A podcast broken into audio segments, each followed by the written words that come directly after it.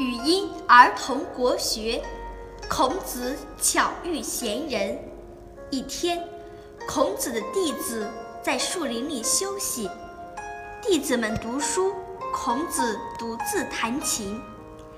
一条船停在附近的河岸边，一位眉毛、胡须全白的老渔夫走上河岸，坐在树林的另一头。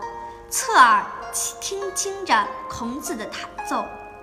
孔子弹完了一支曲子后，渔夫招手把孔子的弟子子贡、子路叫到跟前，问道：“这位弹琴的老人是谁呀？”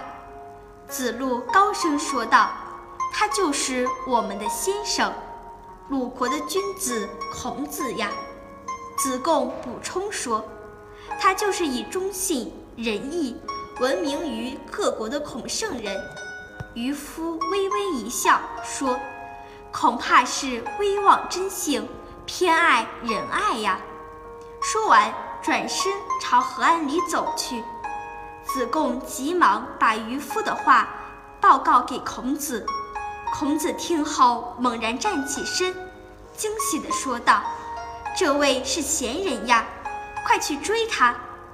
孔子快步走到岸边，渔夫正要划船离岸。孔子恭恭敬敬地向他拜了两拜，说道：“我从小读书求学，到现在已经六十九岁了，还没有听到过这么高深的教导，怎敢不虚心向您请教呢？”渔夫也不客气，走下船对孔子说：“所谓真。”就是真诚所致，不精不诚，就不能动人。所以强哭者而悲而不衰，强怒者虽严而不威。